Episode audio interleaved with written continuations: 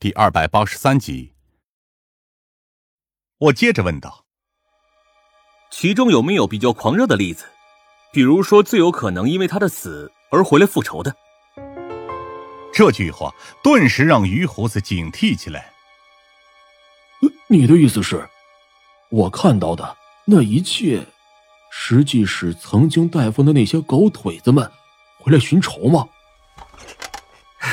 不如说你现在才察觉到这一点，才是离谱吧。向成基叹了口气。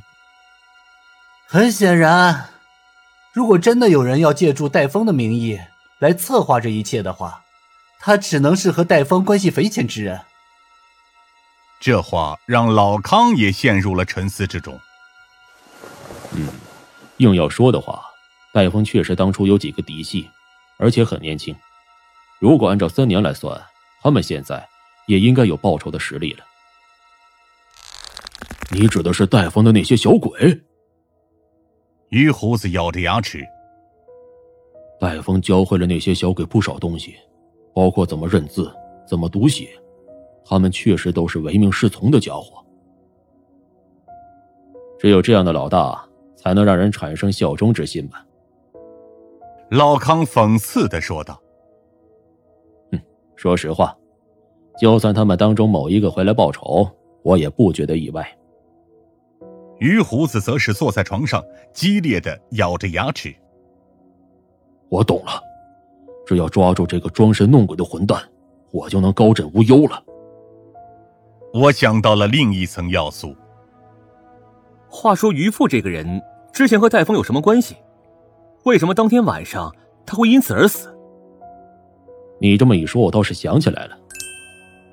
老康皱了皱眉。于父。曾经也是戴风那些小鬼当中的一员，只是当戴风死后，他就立刻叛变到了我们这边而已。于胡子纠正道：“那不叫叛变，那叫弃暗投明。而且这小鬼也没帮上我什么忙。”这样就更加说得通了。我点了点头。渔父对于戴峰而言是所谓的背叛者。如果真的有人打算借助戴峰的手笔来实施复仇的话，他也是必死的目标之一。必必死！于胡子打了个冷战。这么说来，下一个目标岂不是？没错，下一个目标最有可能的就是你。我接着看向了老康，以及你们。老康表现的比我想象中要平常很多，让他们放马过来就是，我可不怕这种装神弄鬼的伎俩。于胡子好像听出了他话里有话，你这混蛋，马上发动所有弟兄，在这段时间里，我要深想出每一个地方都有我们的人日夜巡逻，一定要把那个混蛋抓出来才行。我接着又不可避免的想起了阿和。如果按照特征符合论来推算，他确实和戴峰的那些小鬼完美吻合，而且身份上几乎也没有任何突兀大的地方。难不成真的是他？可惜我们也没有进一步的证据，反而是向成基思考了一会儿，将我叫到了阁楼之外，轻声说道：“我有一个想法。”要不，我们在这里埋伏一晚。埋伏？我有些惊讶。你怎么想的？你想想看啊，既然现在凶手已经自觉暴露了身份，那么为了尽快完成自己的目标，他会怎么做？我先是愣了一下，然后才恍然大悟。他会尽全力完成自己的复仇。而且也没多少时间可以继续给他耽搁，因此，今晚他大概率会出现在这里。没错，他一定会盯上于胡子。向成基握紧了拳头，而我们就在这里守株待兔。商讨完毕之后，我和向成基走进了阁楼，而向成基则大大咧咧的坐了下来。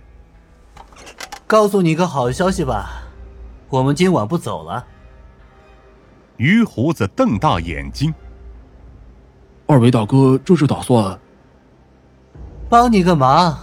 毕竟你之前也帮了我们不少。”向成基挥了挥手。但是因为我们的身份原因，所以你也不能让你的那些小弟四处说起这件事情。